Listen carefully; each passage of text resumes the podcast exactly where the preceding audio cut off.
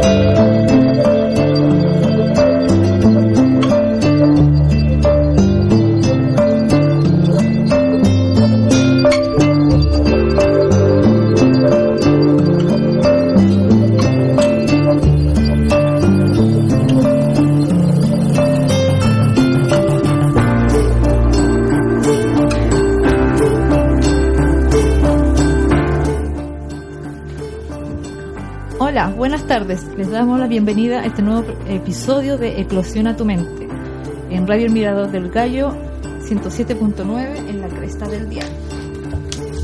Eh, les habla María José, alias Cota. Eh, hola Felipe, ¿cómo estás? Hola, aquí estamos súper bien. Estamos con, les cuento que estamos con un invitado súper especial que vamos a estar hablando de un tema de alta contingencia en este momento, eh, como es los videojuegos y la revolución de estos que se está abriendo a través de juegos como Pokémon Go eh, y otros más. Así mismo. Claro, y vamos a tratar los temas de cómo esto ha impactado a la sociedad, qué puede venir en el futuro, eh, cómo, no- cómo se nos va a transformar la vida en esencia. Esto es algo que todos tenemos que conocer, que no podemos estar al margen de estos cambios, eh, no nos podemos quedar atrás, ¿ya? Y mientras antes nos preparemos, mejor. Así que queríamos saludar también a todos los radioescuchas, a la- al barrio San Eugenio y decirles que eh, abran las pailas.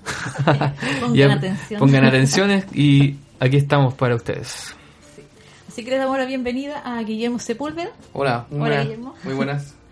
Eh, Guillermo, para empezar y para que nuestros radios escucha eh, te conozcan, cuéntanos un poco a qué te dedicas, qué es lo que haces. Bueno, yo soy sociólogo, eh, actualmente trabajo en la industria nacional de videojuegos. Eh, como sociólogo también estoy haciendo una investigación y escribiendo un libro a propósito de cómo los videojuegos están transformando la realidad, no solamente influyendo, y, sino que también eh, transformando. Y bueno, aquí estamos para conversar todos los temas que sean necesarios. Perfecto, me parece. Entonces, eh, primero veamos qué son los videojuegos. Aunque ya la mayoría, todo el mundo sabe que son los videojuegos, pero ¿de dónde nace? Por, eh, más o menos un poquito de... Bueno, los de videojuegos efectivamente vienen de, dos palabras, que son obviamente la palabra video y la palabra juego. Entendemos a la, la palabra video como obviamente una, tecnología que transmite imagen electromagnética que difunde, que, que, que reconstruye, o sea, que tra- transmite imágenes digitales a través de obviamente un aparato electrónico o, o medio electrónico. Eh, y la palabra juego, evidentemente, que también la conocemos muy bien, que viene obviamente también de nuestra propia cultura, que eh, son, obviamente, los juegos son instancias lúdicas reglamentadas, porque todos los juegos tienen reglas, y que también eh, genera un instante lúdico, un evento lúdico, donde uno participa voluntariamente de ellos y que tienen también relación no solamente eh, por sí mismos, sino que también tienen relación con la cultura, porque muchos juegos también tienen eh, su relación también eh, metafísica, conceptual, eh, con a veces eh, aspectos de la cultura. A veces la cultura se valida a través de los juegos, etcétera. Pero que son los videojuegos, por ende, eh, obviamente los videojuegos eh, son instancias lúdicas y distractivas que movilizan el cuerpo y la mente mediante tecnologías de captación, grabación, procesamiento, almacenamiento, almacenamiento transmisión y reconstrucción electrónico-digitales o analógicos de una secuencia de imágenes que representan escenas en movimiento. Nosotros, nosotros lo, lo más famoso, lo que a uno cuando escucha qué es un videojuego, bueno, uno eh, escucha videojuego y escucha al tiro la palabra Mario Bros. O le suena la palabra Pac-Man, o le suena la palabra, la, la palabra eh, Space Invaders, o Candy Crush. Candy Crush, o PES, o FIFA, etcétera. Entonces, los videojuegos son básicamente juegos eh, eh, plasmados en una realidad magnética, en una- en un instrumento magnético que puede ser una televisión, o puede ser una consola, o puede ser incluso un computador. Bueno, y estos videojuegos han ido evolucionando a través del tiempo. Ahora son mucho más reales. Son mucho más complejos, efectivamente, porque en un principio todo empezó con Pong, que fue el primer videojuego que se eh, lanzó para un arcade, o sea, para una lo que nosotros conocemos eh, vulgarmente como flipper, se lanzó en Estados Unidos y fue la primera necesidad, o sea, fue la primera, eh, el primer videojuego que se ofreció al mundo con intención comercial. Antes habían habido igual otro tipo de juegos, pero eran como más entretenimientos que surgían de los propios programadores eh, o científicos que trabajaban especialmente en la industria militar. Pero el quien, digámoslo, eh, relacionó, hizo el cruce entre lo que es un videojuego y la sociedad y quien por ende, y por ende buscó comercializar esto fue Atari, la empresa Atari. Atari empezó con Pong y efectivamente también fue desarrollando, se fueron desarrollando paralelamente en Japón en la misma época de forma coetánea, coetaria, otros videojuegos como Space Invaders o como eh, Galgaga y etcétera, diversos videojuegos que funcionaban básicamente en el espacio del flipper La Estancia, acá en Santiago para que la gente como que sepa y se, se acerque un poco más a esto, es lo que se conocía como los juegos Diana, donde se, habían arcades, donde la gente jugaba Pac-Man, donde la gente jugaba pinball, esos tipos de videojuegos. Y después de, esa, de, ese, de ese éxito que logró Atari, Atari lanzó la videoconsola, eh, Atari, la videoconsola Atari, o sea, la consola eh, que tú llevas a la casa y tú la conectas al televisor y puedes jugar los mismos juegos que estás jugando en el arcade, los llevas, digámoslo, a, a tu casa. Y así fue evolucionando hasta la evolución del 2D, la evolución del 3D, con la erupción de las grandes compañías que todos conocemos como Nintendo, que es de Sega, eh, luego Sony con PlayStation y luego eh, Microsoft con Xbox One y Xbox eh, y Xbox. Y así todas las consolas que actualmente están en el mercado, con PlayStation 4, etc. Entonces, eh, los videojuegos parten de forma muy sencilla, inculcándose como videoconsolas, al punto de ahora llegar a utilizar otros dispositivos, no solamente la consola, el computador o el arcade, sino también el dispositivo móvil, que es como el juego también que, que todos conocemos, el Candy Crush, todos conocemos, por ejemplo, el Angry Bird, y todos conocemos también otros tantos juegos, y efectivamente también el Pokémon Go.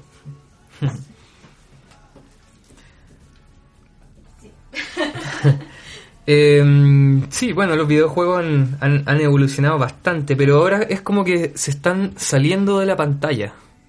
Están integrándose con nuestra realidad cotidiana, en cierta forma. ¿Cómo, ¿Cómo está ocurriendo eso? Porque estamos viendo todas estas noticias de Pokémon Go, eh, que muchas personas han chocado, que se juntaron varias personas en Central Park para atrapar un Pokémon legendario. Eh, y así tantas más historias. ¿Qué, ¿Qué va a pasar cuando se libere finalmente esta aplicación en este país? O sea, actualmente hay un movimiento que, que se llama transgamificación, pero para eso hay que explicar muy bien a la gente qué significa transgamificación y para explicarlo hay que explicar el origen. El, el origen de, lo, de la transgamificación viene efectivamente de los videojuegos como lo está explicando, de los juegos de arcade bien sencillos de los años 70 como Pong y de las videoconsolas como eh, Atari y así sucesivamente pasando por Mario Bros, etcétera. Los videojuegos pasaron de ser una instancia lúdica a actualmente cada vez ser más realistas, al punto de que en los años 90 ya con la revolución del 3D, que es lo que, se conoce con la, con la digámoslo, la, la entrada al mercado del año de, de, de 1995-1996 de PlayStation, luego de Nintendo 64, ya los juegos empezaron a adquirir un carácter un poco más real, un poco más realista. Ya el Mario Bros que saltaba y pasaba niveles ya podía verse de forma tridimensional, panorámica, de forma panorámica, tenía una vista panorámica, perdón, y que obviamente también se parecía mucho a lo que nosotros vivíamos. Luego, efectivamente, las gráficas fueron evolucionando y actualmente estamos viviendo actualmente en una época en donde los juegos ya parecen cinema, eh, parecen películas. Eh, de hecho, también eh, rentabilizan la- el mismo capital, el mismo dinero que las películas, incluso más, con cinemáticas de alta calidad gráfica. Y eh, estamos actualmente viviendo una época en donde además está llegando la realidad virtual y la realidad aumentada. ¿Qué significa esto? Significa que estamos pasando de ver al videojuego como una instancia lúdica, digámoslo, que parece juguete, que parecía juguete o que parecía algo bien eh, ajeno a nuestra realidad, muy distante, a el videojuego como una instancia muy parecida a la realidad y con tecnología que también te está acercando esta, este límite entre lo que se podría conocer como la realidad y la virtualidad. Efectivamente, Pokémon Go es forma parte de este movimiento, de, este, de esta evolución de los videojuegos, en donde la, la realidad aumentada pronto y futuro va a convertirse en una transrealidad o algo que vaya más allá de la realidad. Entendiendo realidad efectivamente como lo que no es juego, o sea, los momentos serios, los momentos del trabajo, los momentos de la radio, los momentos de, que no son juegos todos sabemos que los juegos, como tales, como elementos culturales, siempre han existido. Sea, siempre ha existido el trompo, las polcas, siempre han existido juegos muy básicos de yo-yo. Y en Chile mm, todas las culturas lo tienen, incluso los, mapuches también tenían ese tipo de, instancia lúdica. Pero actualmente los videojuegos están eh, sobre especializándose. Así como la tecnología se sobre especializa, los juegos también están sobre especializándose. Eh, me estaba acordando una, de una, una película de finales del año 80 que se llama El hombre del jardín. No sé si la conoces. Sí, creo que la, he visto. Se hablaba de un, una, una persona, un hombre que entraba en una realidad virtual. En, ese, en esos años hubo una, un gran temor o un gran, una gran teorización acerca de las realidades virtuales. Pero ahí se hablaba, claro, como una realidad separada a la que uno vive cotidianamente. No era una realidad aumentada, o no era lo, lo que tú nos no has explicado en este momento. Eh, ese, ese camino sigue en marcha, ese, esa, ese camino tecnológico que uno podría buscar en algunos videojuegos, a lo mejor entrar en un mundo distinto, o, todo tiende hacia la, unificación de, o la fusión de la realidad concreta, palpable, con la virtual? Para explicarte, yo creo que eso va en aumento, va progresando y hay un movimiento intelectual muy potente que va hacia allá. Eh, voy a explicar algo que está como, eh, que es lo que en definitiva es un puente metodológico que existe entre los videojuegos y la realidad. En el 2008, en Estados Unidos y, en Europa, eh, nació lo que se conoce actualmente como el movimiento de la gamificación. ¿Qué significa la gamificación a propósito de esto que tú me preguntabas? La gamificación es una técnica, un método, una estrategia a la vez, parte del conocimiento de los elementos que hacen atractivos a los juegos identifica dentro de una actividad, tarea o mensaje determinado en un entorno no juego, aquellos aspectos susceptibles de ser convertidos en juego o dinámicas sociales. O sea, en definitiva, lo que hace es llevar lógicas de videojuegos que ya todos en parte estamos como eh, como culturalizados, porque culturalizados, digamos, porque todos hemos jugado o hemos visto con videojuegos y lo aplican a la realidad seria, a desarrollo personal, a mejora de clima laboral, a mejora de motivación, incluso a la, enseñanza, eh, a la educación, por ejemplo, eh, videojuegos que te enseñan a, aprender matemáticas, videojuegos que te enseñan a, a, sumar, a restar, a multiplicar, a dividir, o también a aprender historia. Mm. Eh, actualmente nosotros también, por ejemplo, en la industria nacional desarrolla ese tipo de juegos.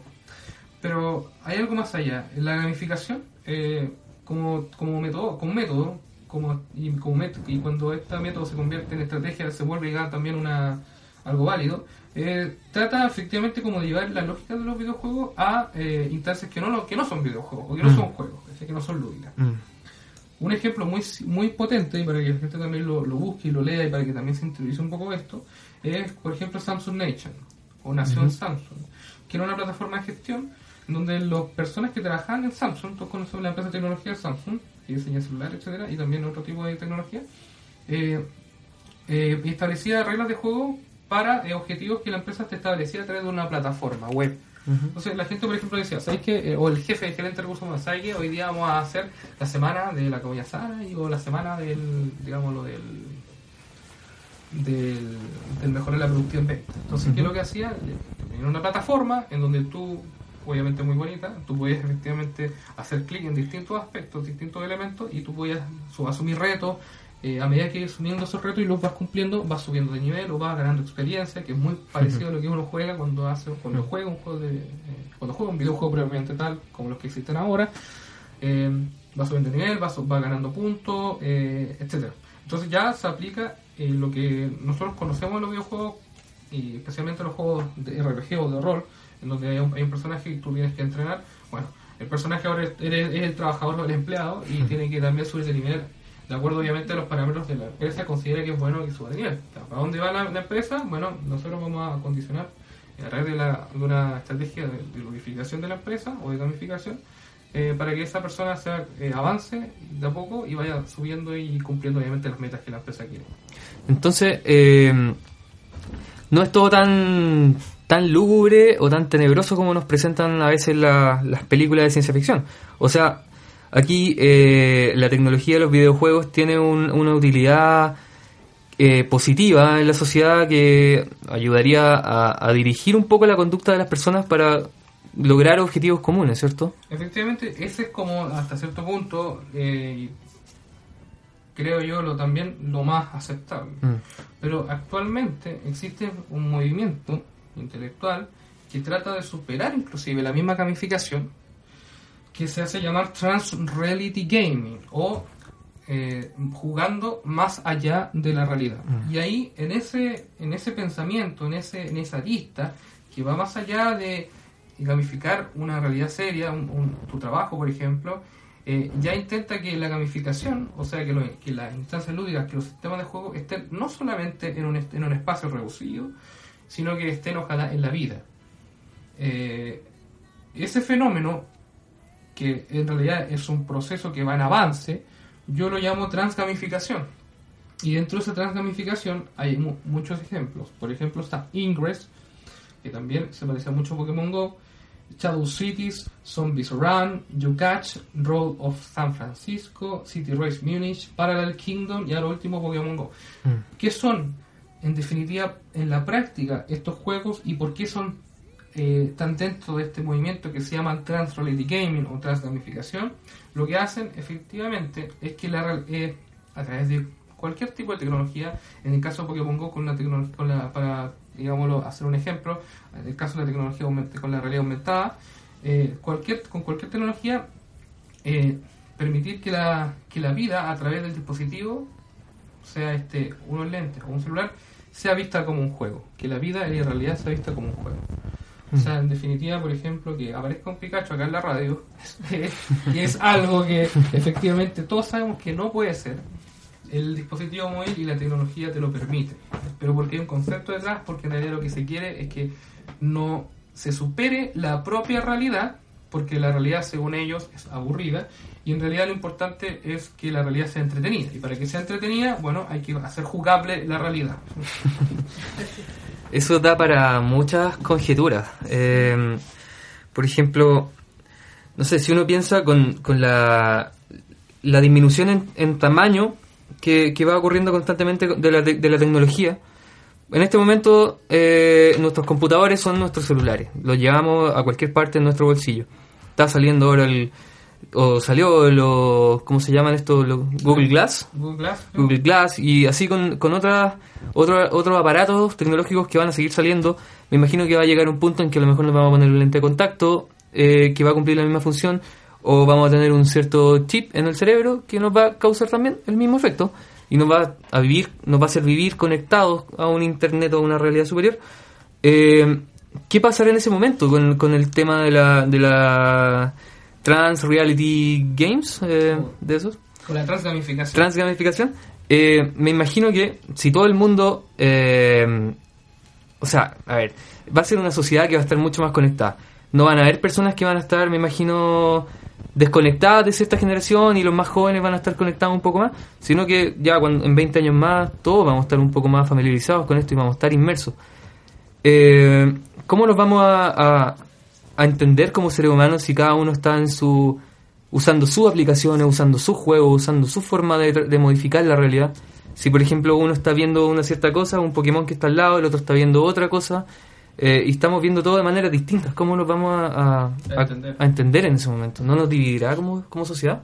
En primera instancia, efectivamente, eh, todo esto tiene eh, mucha relación con lo que a, todo esto yo hablo y he escrito también sobre la religión del individuo el discurso postmoderno que ya va a pasar a ser hiper, hipermoderno. Pero hay que explicar algo muy cierto. como tú dices, es bueno hablar del futuro, pero también quizá volvamos un poco a cómo vivían nuestros abuelos o cómo incluso vivían nuestros antepasados. Eh, antes de la sociedad clásica, el juego, la instancia de juego, sea este competitivo. O sea, eh, hablo por ejemplo de la Media y las competencias de caballos que se hacían para Mm, enfrentar las justas. y competir, las justas, claro. Eran instancias, eran instancias que tenían un fin, incluso tenían eh, momento, y era, no sé si muy voluntario, pero pero sí eh, era un momento, era un momento dentro de la, de la vida cotidiana de las personas. Eso es lo que nosotros podríamos llamar cómo era el concepto de juego eh, que existía antes. Eh, luego, efectivamente, ya con el paso de la Revolución Francesa y la Revolución Industrial, se difundieron los juegos que ya no eran, no tenían tanta, no eran tan conservadores, por ejemplo, los tipos de juegos de azar, ese tipo de juegos que ya no jugaban mucho con las reglas de los morales de la sociedad, sino que trataban incluso de transgredirlas en un Hmm. espacio lúdico, pero todavía en un espacio lúdico. Y luego ya con la Pokémonía, a raíz de- que empieza desde el punto de vista de los años 50 en adelante, nació la industria en los años 70 de los videojuegos. En donde ya el juego empezó como a, a agrandarse un poco. La importancia del videojuego empezó- del juego propiamente tal, a través del videojuego, empezó como a agrandarse, como a, como a engordar, ¿entiendes? Y a ganar más importancia dentro de la cultura porque ganaba dinero, tenía, eh, tenía influencia sobre mucha gente y la gente eh, se volvía adicta a esto. Y ahora actualmente estamos viviendo en una transición de lo que yo llamo y lo que se viene, los transjuegos o los juegos que son más allá de simple jugar. Porque ya, ya van a pasar conceptualmente, eso yo lo escribí a propósito para hacerme un poco de noticia, en el mostrador eh, mostré que escribí que los videojuegos en algún momento van a morir justamente porque van a dejar de utilizar un medio tecnológico como el video y van a dejar de ser un instante lúdico como se, como se contendía antes para ser mera realidad. Entonces, por eso yo hablo eh, fundamentalmente de lo que eh, eh, van a hacer, van a empezar a, a llamarse ya no videojuegos, sino transjuegos. Quizá la industria no va a hablar de esto, pero el efecto sociológico es ese. Los juegos van a empezar a, transformarse en eso. Eso no quiere decir de que Mario Bros 3 muera, o de que Pac-Man muera, o de que Space Balance deje de jugarse, o que la gente deje de coleccionar eh, como si fueran, digamos, los artilugios de antigüedad las consolas o, o los arcades, o, que la gente simplemente va a dejar de jugar eso. Eh, esto es algo mucho más complejo, un proceso que va avanzando, eh, que implica la evolución de los videojuegos y que va a hablar mucho de cómo también se va a comportar el propio mercado. Y, el- y cuando hablo del propio mercado, hablo también de cómo van a ser los futuros consumidores y cómo van a ser también los futuros desarrolladores de la industria, internacionalmente hablando. Entonces, cuando pasan estas cosas, como Pokémon Go, en realidad lo que está pasando es una es abrir la puerta hacia la propia evolución de la industria. Estos juegos que yo te explicaba antes, que habían sido como Ingress, Run Zombie, etcétera, son instancias, son juegos de, de transrealidad, pero que habían tenido un éxito menor. Mm. Eh, a lo más habían recuperado lo que habían invertido, y quizá obviamente un poco más.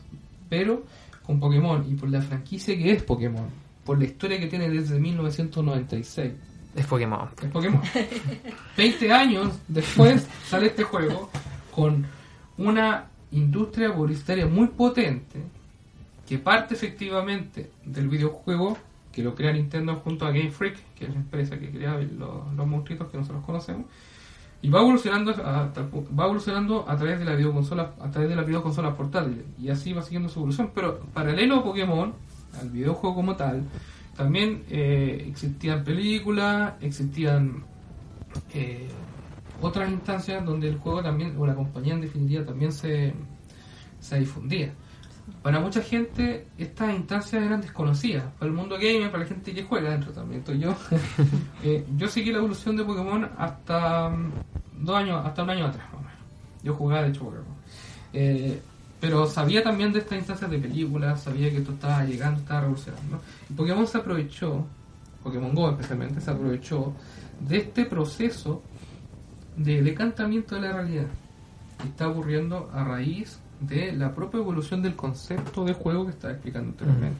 O sea, que los juegos, que la gente ahora esté, bus- porque la gente, es importante decirlo, la cultura está, la gente está buscando esta transrealidad.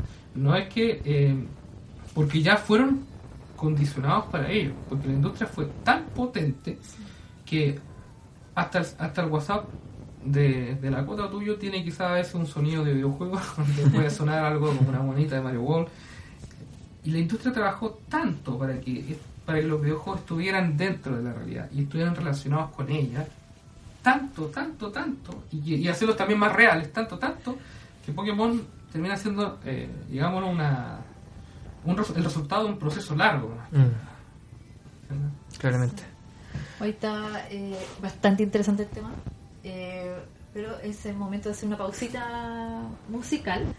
Y eh, a la vuelta, bueno, la, la idea es empezar a profundizar en el tema de los videojuegos, pero ya desde el punto de vista más psicológico, cómo afecta, por qué se convierte en vicio, qué es lo que se busca también con esta realidad virtual, eh, porque llama la atención eh, que esté tan de boga también los videojuegos y que la, y, la, que- y el tema que la gente lo sigue y quiere más, o sea, cada, a- cada vez quiere más videojuegos, las personas por lo menos que juegan, yo no juego, por eso no, no hablo mucho del tema de los videojuegos porque no cacho en realidad, así que eh, lo único que sé de videojuegos es lo que veo de mi hijo que juega. Claro. ¿ya?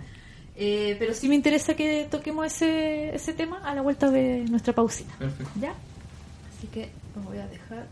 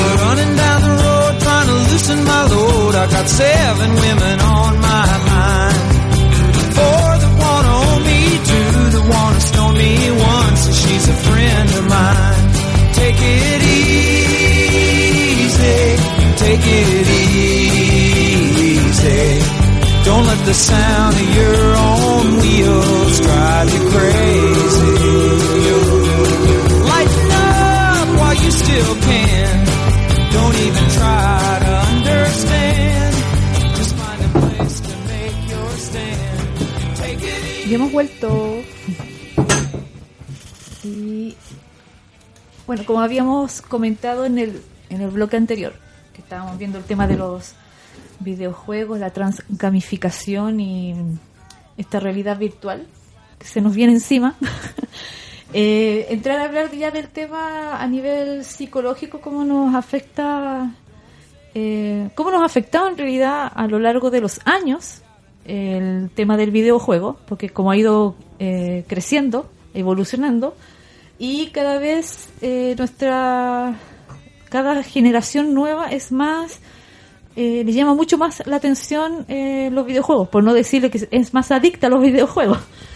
Eh, pero con el concepto de así como de adicción, ¿cómo se podría relacionar con los videojuegos? Eh, ¿A qué se le llamaría la adicción? ¿El, ¿El hecho de que estás constantemente jugando? ¿O porque te, de alguna forma te cambia la realidad o tu pensamiento? ¿Cómo Pues, podría ser Según la Asociación Internacional de Psiquiatría, bueno, la adicción. Existe efectivamente la enfermedad llamada adicción a los videojuegos. Eh, hay un documental muy bueno que se llama, que habla justamente de la adicción a los videojuegos que lo hizo, creo que History Channel, que habla y se localiza fundamentalmente en Corea. En Corea, eh, en términos tecnológicos y de distribución de la tecnología o, democre- o de democratización de la tecnología, así propiamente tal, eh, es muy potente. La banda ancha llega alrededor del 89% de las personas, todos tienen internet, eh, los famosos eh, gamer pub o lo que nosotros conocemos como los cibercafés, donde la gente juega y va a jugar solamente, está muy inculcado también en la realidad, o sea, gente adulta a veces sale del trabajo y va a un gamer pub a jugar. Además, obviamente, de lo de la historia de los videojuegos que todos conocemos, que es la historia de las consolas, y que por ende están también involucradas dentro de dentro de lo que podríamos llamar como la adicción. Pero para hablar del perfil del jugador y antes de hablar efectivamente de adicción, es importante conocer las tipologías de gamers o de jugadores. ¿Ya? Los primeros jugadores eh, que, que juegan, de- digámoslo, de forma esporádica y casi anecdótica son los casual gamers. Los casual gamers puede ser mi mamá, que juega Candy Crush, puede ser la mamá de, de tuya, la mamá de, de- de cualquier persona, o nosotros mismos que estamos en el metro y jugamos algo así por el momento, porque sabemos que nos quedan hartas estaciones para llegar a la casa, o estamos en la micro, nos quedan otros kilómetros para llegar a la casa, entonces nos ponemos a jugar algo. Esos son los casual gamers y en realidad no es una adicción propiamente tal, comprendida como tal. No, no, no llega a afectar psicológicamente, siento yo, a las personas. Luego están los mid-core gamers, que son los jugadores regulares, que saben jugar, juegan de forma habitual, se dedican alrededor de 3 o 4 horas para jugar, eh, sea el juego que sea, y por eh, y están muy también relacionados con lo que se llama comunidades de videojugadores o juegan online, eh, compiten online a través de internet, etc. Luego están los fanboy o fanboy eh, o fanáticos probablemente tal, que son personas muy apegadas a una marca o a una tecnología, a una marca, por ejemplo, los Nintenderos, los que les gustan los PlayStationeros, no sé, los que les gusta un poco eh, el juego más por la marca que es, más que por el simple jugar. Pero también son y también son fanáticos y también juegan igual que los midcore gamers como alrededor de 4 o 5 horas. Y luego están, y aquí ya eh, se abre un poco la puerta a lo que estamos hablando, los hardcore gamers, que son los jugadores duros, que juegan alrededor de como de 12 horas diarias. Y eh, efectivamente existe ahí mucho riesgo de que esto se vuelva una adicción, pero también existe la posibilidad, y a propósito del documental de Corea que, coment- que estaba comentando, que se profesionalice al propio jugador, o que el jugador se bu- busque profesionalizarse, y por ende que gane un sueldo jugando. Tiene auspiciadores. Claro. En Corea se da mucho que eh, videojugadores que compiten en competencias, o que, valga la redundancia, o que eh, van a otros países a eventos. Hace poco se está desarrollando el Evo 2016, que también es un evento internacional de juegos competitivos, eh, que van y juegan juegos competitivos. Llámese shooter, juego de pistola, como se conoce, o de disparo. Llámese eh, de estrategia, donde, donde tú tienes que eh, generar un ejército y combatir contra el otro. Eh, llámese eh, juegos MMORPG o juegos de, donde tú tienes que educar a un personaje y subir niveles, etcétera, para poder competir contra otros o superar quests o aventuras o desafíos. Y este tipo de eventos obviamente premian a la gente que va, pero más premian a los que ganan con millones y millones de dólares. Al punto que en Corea existen verdaderos equipos técnicos, así como si fuera un equipo de, de fútbol, O como los Fórmula 1 que tienen como la su- Fórmula 1, donde hay un director técnico y hay, unos, y hay unos jóvenes, un grupo de jóvenes que sabe jugar, tiene los reflejos para jugar y se va mejorando eh, continuamente. Entonces, el hardcore gamer tiene dos eh, aristas, dos como vías. O eres consciente de lo que haces, eh, eres consciente de tu objetivo y te va bien también, y por ende te profesionalizas, o juegas por jugar para distraerte y pierdes obviamente muchas cosas de la vida cotidiana, que son Sí. las relaciones sociales, eh, el poder compartir con tu familia, el poder proyectarte en un trabajo, etcétera. ¿Quién crees tú que, o qué tipo de personas a lo mejor podrían estar más propensas a caer en, este, en esta última categoría y tener un, un impacto negativo en su vida? Bueno, tú no eres psicólogo, pero no sé, como estás metido en el tema, a lo mejor puedes saber. ¿O cuál es tu opinión? Yo creo que personas que desde un principio de su crianza familiar no tuvieron una, bueno, primero pueden haber disfuncionalidades familiares o ellos mismos pueden haber sido también traumados por alguna algo algo muy negativo que les haya afectado en su vida Eh, o que personas que eh, no pudiendo entre comillas mostrarse a sí mismos Mm. eh, se involucraron más de la cuenta en videojuegos o instancias lúdicas o instancias eh, como esta, digamos, ¿no? Como forma de escapar de la realidad. Mm. Y ahí efectivamente podríamos estar hablando de una adicción negativa. Mm. Pero también existe lo que entre comillas podría llamarse una adicción positiva, que es cuando tú formas ya parte de un equipo profesional y Mm. parte te ganas un sueldo con esto. Ahora, Sí. adicción positiva entre comillas, porque efectivamente es como todo eh, deporte, porque de hecho, eh, bueno aclararlo, se llaman eSport o deportes electrónicos. Eh, la gente efectivamente también pierde muchas instancias, pero no tantas como una persona que efectivamente eh, no puede autoadministrarse, autogobernarse o tiene una inteligencia emocional muy baja. Mm. Sí, hay personas que no que no logran controlar un poco su conducta y, y caen en esta compulsión de seguir jugando seguir jugando y, y, y no poder decir no ya basta ya me siento mal físicamente ya ya me he alejado de mi familia Eh, yo creo que ahí las personas a lo mejor tienen que tocar fondo para salir un poco de esa adicción y buscar ayuda a lo mejor Pero, ¿y qué tanto afecta a nivel mental el estar constantemente, o sea, 12 horas sometido a un, a, no sé, a una pantallita, una pantalla que estás constantemente estimulando tu cerebro eh, con estos juegos? En, el, en esa mm, en ese documental, que lo recomiendo que lo busquen en YouTube, se dice Adicción a los videojuegos, eh, hay un niño que efectivamente era como el ejemplo de eso, de una persona que estaba sometida y casi auto obligada también a jugar constantemente y eh, sufría consecuencias graves y al punto de que él confundía la realidad con la, con la virtualidad o con o las cosas que estaban pasando en el videojuego. Veía cosas del videojuego eh, en su propio entorno, en su propio entorno real. Eh, no podía dormir bien, tenía que dormir acompañado, dormía con la luz prendida, por ejemplo, y no podía por ende conciliar lo que era real y lo que era virtual. Mm. Y eso siento yo que es el gran tema a propósito de todo lo que está ocurriendo con eh, Pokémon Go, con todo lo que está ocurriendo en realidad con el proceso de lo que llamamos transgamificación, que en definitiva es, bien, esto va a llegar sí o sí. En Rusia se prohibió, de hecho. No creo que nosotros lo prohibamos, pero ya va a llegar. Y es importante entender tanto las consecuencias sociológicas como psicológicas. Por ende, eh, hablar el tema eh, desde una perspectiva global es muy importante. Sí. Inclusive también espiritual, porque a pesar de que los juegos son pura materia, o son una realidad, digámoslo, ajena al, al convivir cotidiano, a nuestra relación inclusive con, con el cosmos y el mundo, digámoslo, eh, sí es bueno saber también qué están diciendo estos juegos. Mm. Porque los juegos Antes eran eh, derechamente eh, eh, configurados en base y programados en base al aspecto ludológico. O sea, al aspecto de jugar, al aspecto de al aspecto entretenido que tenía. Pero, por ejemplo, imagínense, Pac-Man no tiene mucha historia. La historia empieza con, con Mario Bros. Específicamente con el juego Donkey Kong. No Donkey Kong el que todos conocemos de Super Nintendo, sino Donkey Kong de arcade, donde era un Mario que saltaba horrible tenía que salvar una princesa que estaba arriba, no sé si alguien lo ha jugado. Y efectivamente empezó a hablarse de una narrativa. Una pequeña narrativa que era una historia, por lo menos el, el personaje tenía un sentido dentro de la historia.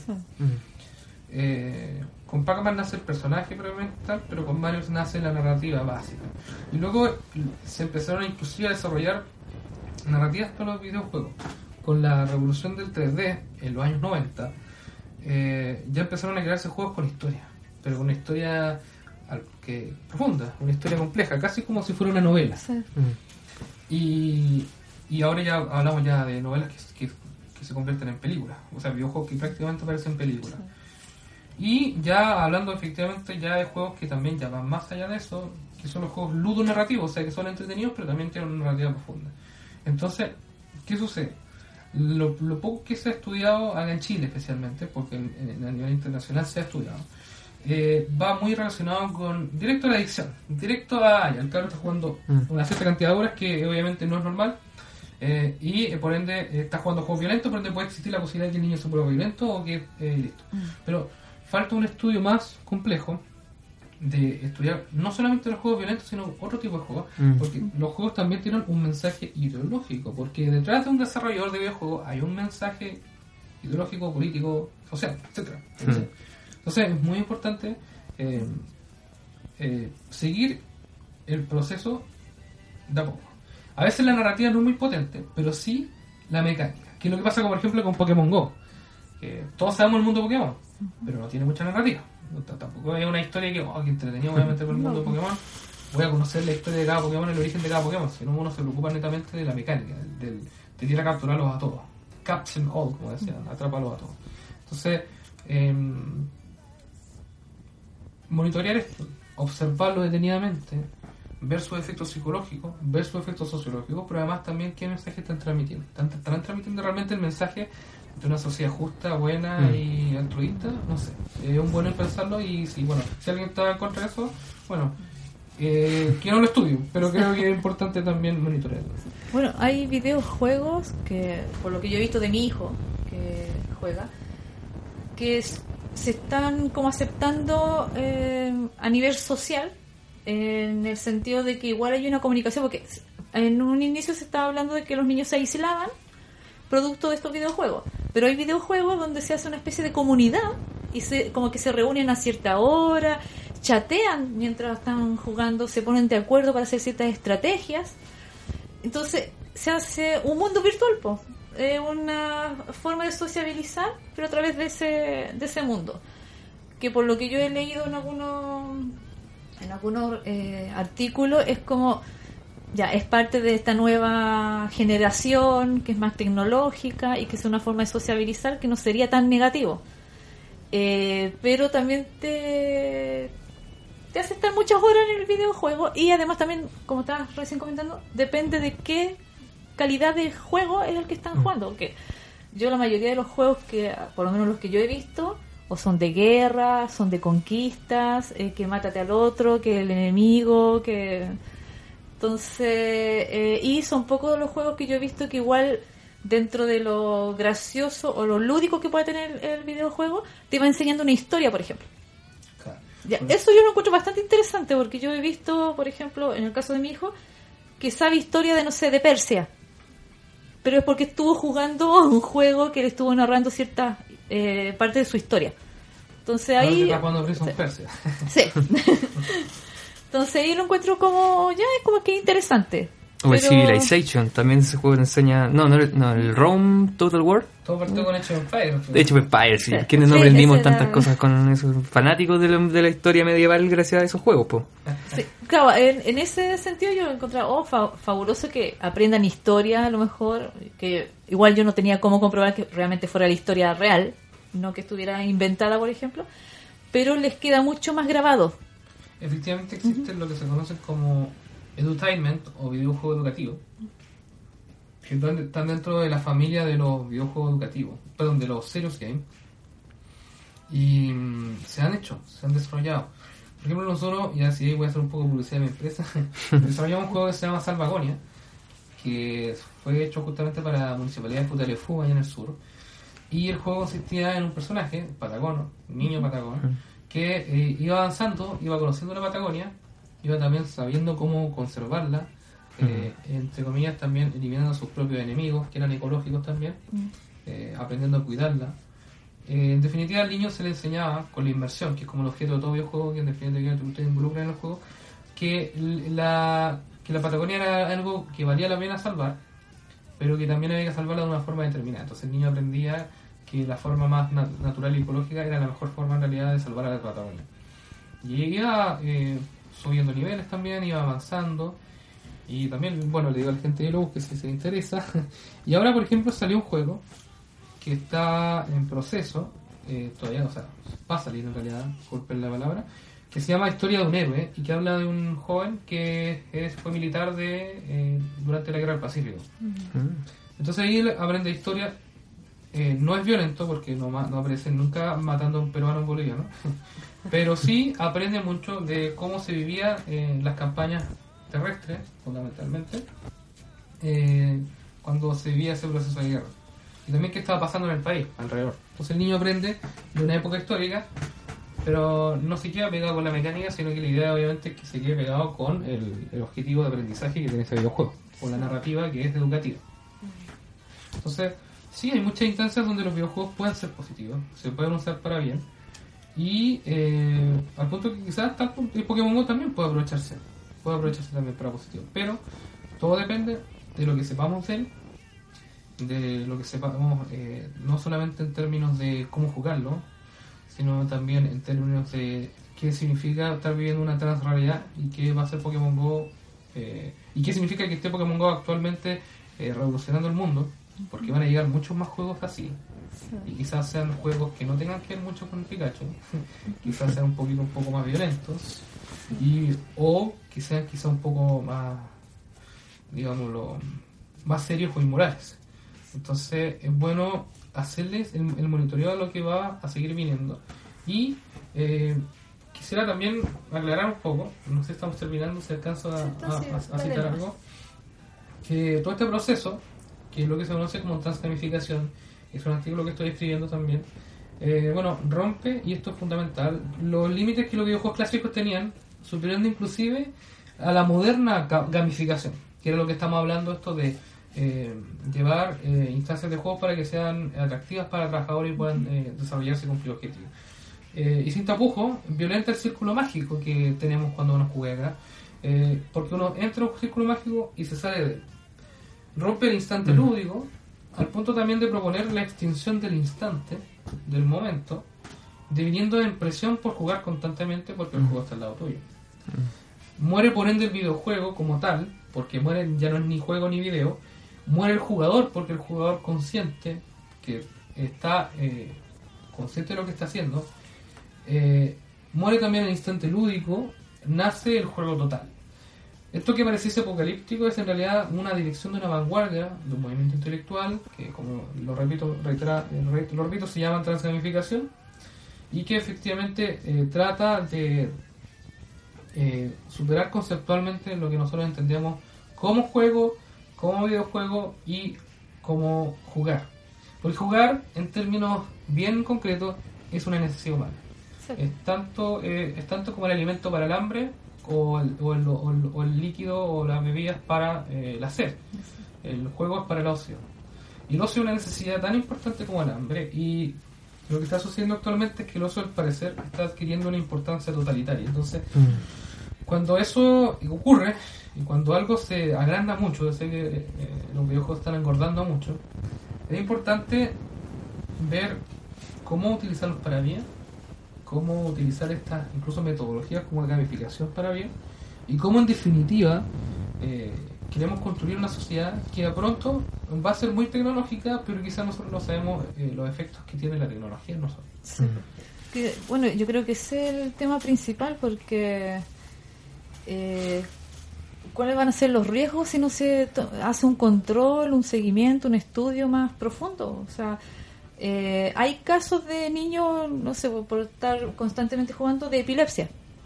Eh, ataques de epilepsia. Gente que ha muerto jugando Pokémon Go, inclusive. Ay, eso. O sea, eso era antes, ahora va a ocurrir esto. Entonces, esto es como, ¿cuál- ¿cuáles son los riesgos? ¿Cuál es la... eh, acá en Chile, ¿qué me- métodos se, que se quieren tomar ¿Qué frente a medidas se quieren esto? tomar? Claro. Sí, No hay leyes. ¿no? Pues, No sé si leyes. No, las leyes no avanzan tan rápido como la tecnología. Yo creo que la educación es importante. Sí. Es importante hablar de lo que, bueno, invitar a conversar a, a gente, eh, no sé, por ser autorreferente, como yo, o gente que sepa, psicólogos también que se puedan meter en el tema, pero hablarlo de forma especialista. Hablar de forma especialista, pero también hablarlo eh, como proyectarlo, tratar de anticiparse a lo que se viene a futuro. Porque hay sociedades que, lo, que les llega y pareciese ser que somos una colonia que recibe cosas tecnológicas y las cumplimos, las reproducimos y, y ya. Pero estamos inteligiendo, estamos procesando esto. Eh, bueno, antes la, la tecnología era más básica, ¿cierto? Al punto que la técnica era más básica. Ahora la tecnología está súper hiper desarrollada. Esto, es- per- perdón, esto es como... Yo me recuerdo cuando, cuando comenzó toda esta revolución un poco sexual en Chile en los años 90, 2000. eh, eh, la- los niños empezaron a tener relaciones mucho antes y hubo que educar a, la- a las generaciones venideras. Tuvo que insertarse una educación sexual en el colegio, eh, reforzar los valores que ya estaban presentes para evitar eh, que, lo, que las nuevas generaciones se pierdan en este en esta libertad ampliada que, le, que se les traía a la mano. Ya es súper peligroso. eh, a ver, esto es como lo que decía el, el tío de Peter Parker, de Spider-Man, con un gran poder viene una gran responsabilidad. Y es verdad, y con una gran libertad viene una responsabilidad aún mayor también. Cuando se nos amplía el mundo y no tenemos referentes que seguir, eh, tenemos que ser mucho más conscientes de lo que, de qué utilidad le estamos dando a estas nuevas herramientas. Eh, podemos ser absorbidos por ella o podemos darle un, un súper buen uso para, para crecer como especie y como, y como individuos. Eh, yo creo también, quería mencionar, eh, me acordaba de un juego, el Chrono Trigger, cuando hablábamos de los juegos. eh, Un jue- Nintendo de RPG muy bueno. Claro, un RPG, RPG muy bueno. Eh, juegos con narrativa que a uno le, le- uno sentía como uno se emocionaba con los juegos. Ya uno sentía como una conexión mayor con, con, con una espiritualidad, con algo más profundo. O el- los Final Fantasy también, que muchas veces tenían el mensaje de cuidar la tierra, cuidar, cuidar el planeta. Salvar a los cristales. Yo soy fanático de Final Fantasy, que vamos a otro programa. Sí. Eh, claro, que eran juegos que te abrían dimensiones eh, valóricas o espirituales muy profundas. Y, y en el caso del Pokémon Go también quería hacer otro, otro hincapié, que hay niños que, que, que tienen diagnósticos de autismo, de, de síndrome de Asperger, por ejemplo, que gracias a este juego han sido capaces de salir al exterior, de, de olvidar el, la hipersensibilidad que tienen con los estímulos del exterior, por ejemplo, los sonidos, la luz. Eh, se olvidan de eso para poder salir a buscar Pokémon. Y, y de esa forma también interactúan con otros niños, mejorando sus habilidades sociales, sus habilidades comunicativas, que de otra forma estarían impedidos. Esto les da una motivación súper grande para salir a la calle y transgredir sus propios límites. O sea, en realidad eh, hay que entender que, claro, los videojuegos o, o la realidad mixta en este caso, hablemos de realidad mixta o transrealidad, que es lo mismo, en términos eh, sociológicos es muy parecido, se parece mucho. Eh, la realidad mixta, que, que sería esto, que implica que, porque- que Pikachu está al lado tuyo, y la del celular obviamente, o después, a- después a futuro eh, quizá con otro dispositivo, Quizá va a controlar tu mente. Quizá- quizá con tu mente. Sí. Es importante que eh, el niño sepa también volver a la realidad. Mm. O sea, una cosa es estar en la realidad, otra cosa es estar en una realidad mixta. Una realidad, una transrealidad, una realidad... eh, no, no, no no podríamos hablar de virtualidad total porque no eso va a ser eso va a ser imposible salvo o sea por lo menos imposible a 30 años plazo Matrix. Matrix una... eso, obviamente ejemplo. quizá como virtualidad máxima Tendrían que instalarte un chip en la cabeza y... Claro, enchufarte a la corriente. Sí. Claro, y jugar. pero por ahora estamos procesando culturalmente la realidad mixta.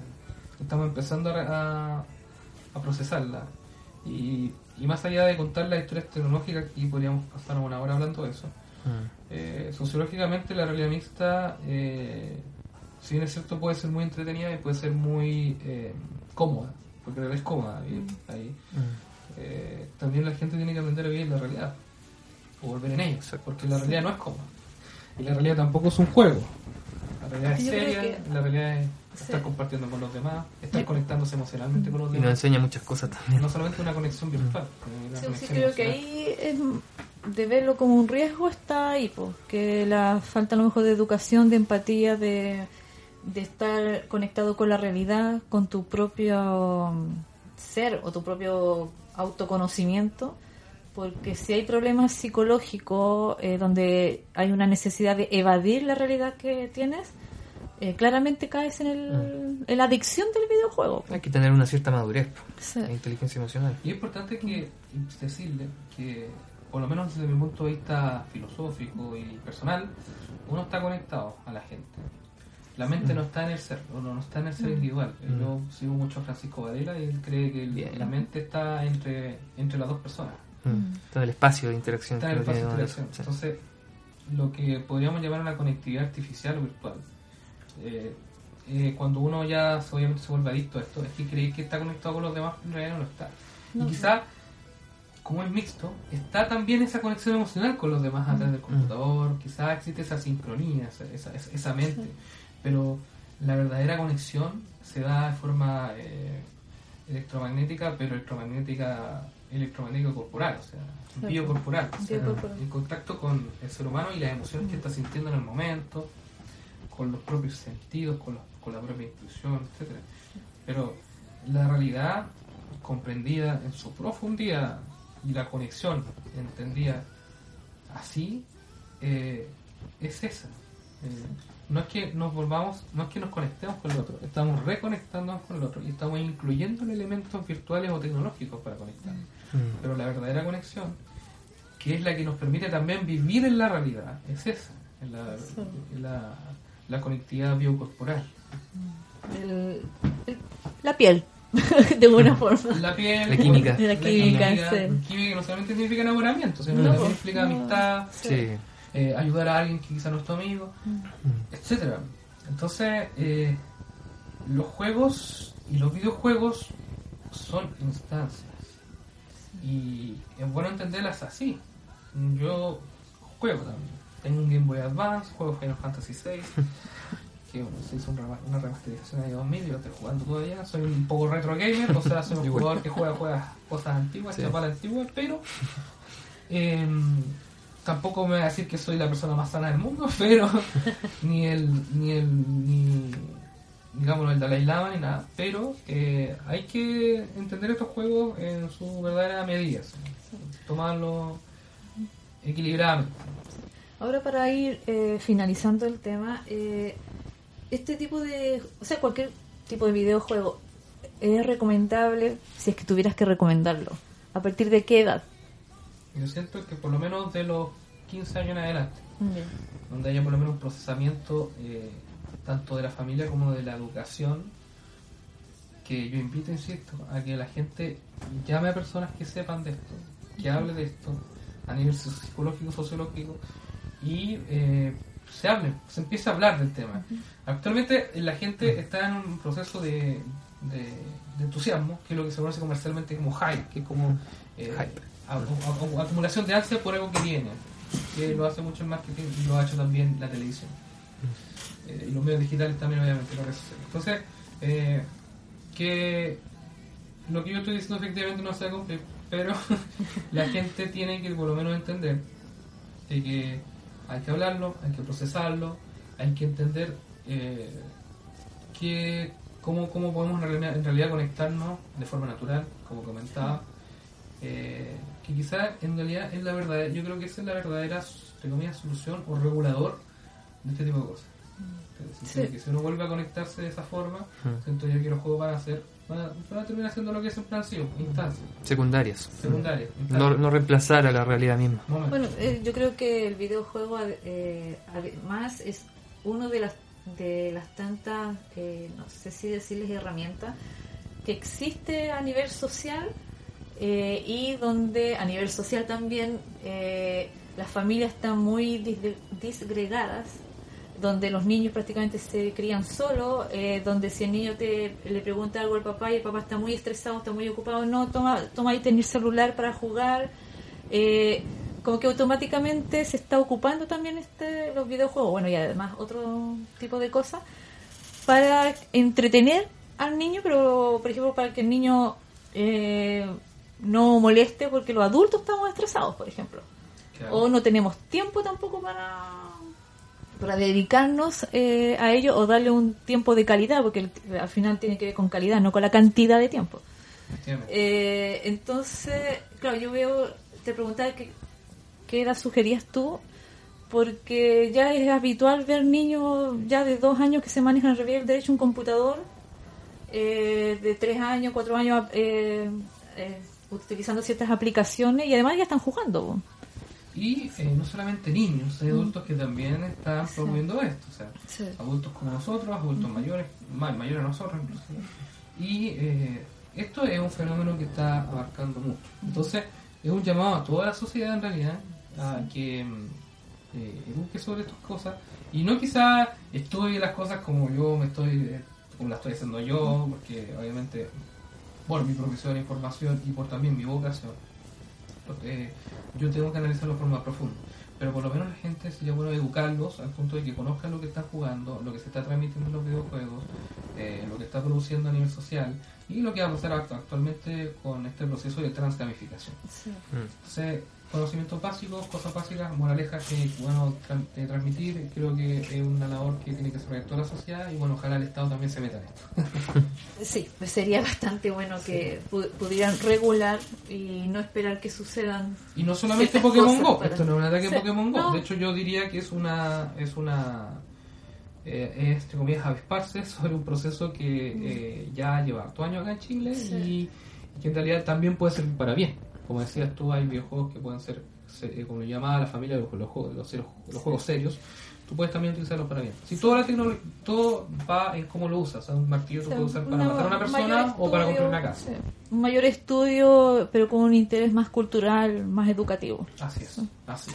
Así que muchas gracias, Guillermo, por, Muchas gracias a todos ustedes.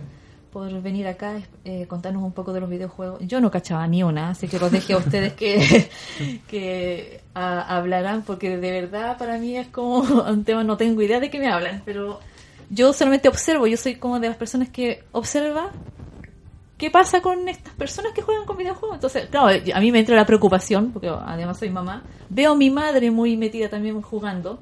Entonces, es como, wow, ¿qué pasa? Pero eso yo lo podría co- eh, comparar, o sea, yo puedo hacer a lo mejor una crítica hacia los videojuegos, pero yo realmente soy muy adicta también a otras cosas, no sé, por ejemplo, hasta el mismo Facebook.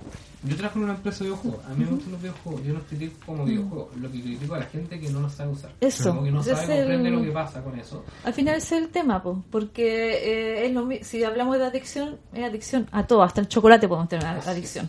Pero al final tiene que ver con educación y que y qué es lo que te lleva a ser adicto, que ahí ya hay, un tema más emocional, más de carencia o cosas así. Así que la invitación también a que averigüen eso, se hagan ver si está, si se notan que están como perdiéndose un poco de la realidad.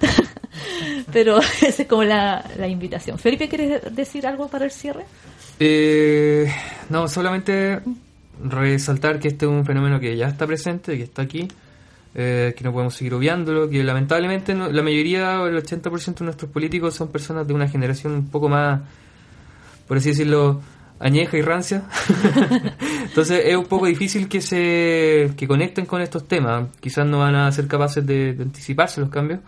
Eh, pero está en nosotros, pues como ciudadanos de pie, eh, hacernos cargo, enseñarle a nuestro hijo y nosotros mismos también ponernos límites o utilizar estas tecnologías con responsabilidad.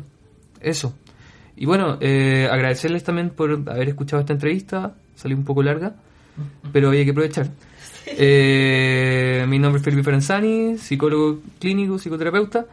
Eh, Cota, ah, bueno, no se olviden de ¿Querés visitar eh, nuestro fanpage de Eclosión a tu mente en Facebook. Eh, bueno, el fanpage de Felipe que es eh, Atman, eh, siempre se me olvida, Atman Ser Esencial, guía, terapéutica transpersonal.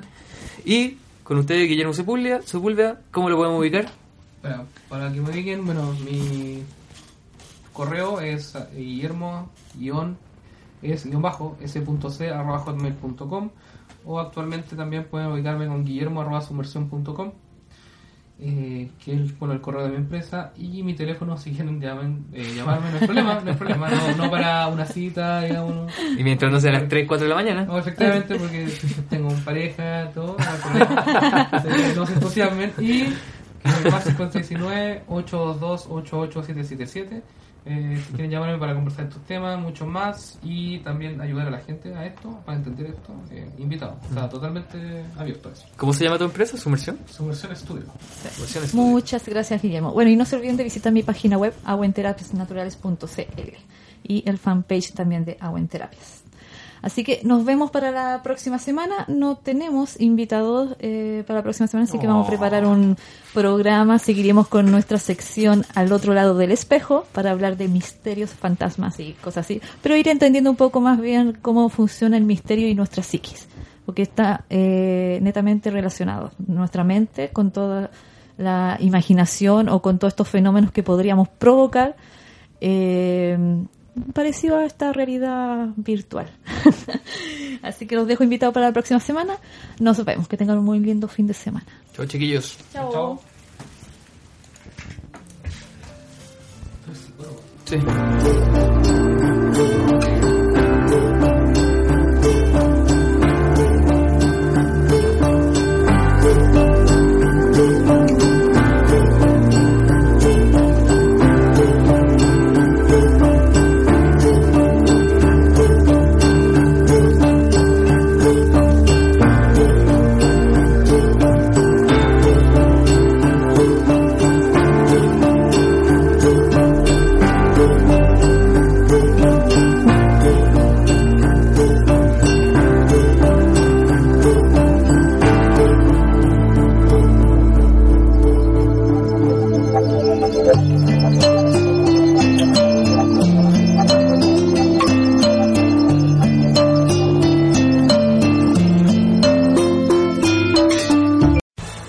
Amplify your career through training and development solutions specifically designed for federal government professionals. From courses to help you attain or retain certification, to individualized coaching services, to programs that hone your leadership skills and business acumen, Management Concepts optimizes your professional development. Online, in person, individually, or groups, it's training that's measurably better.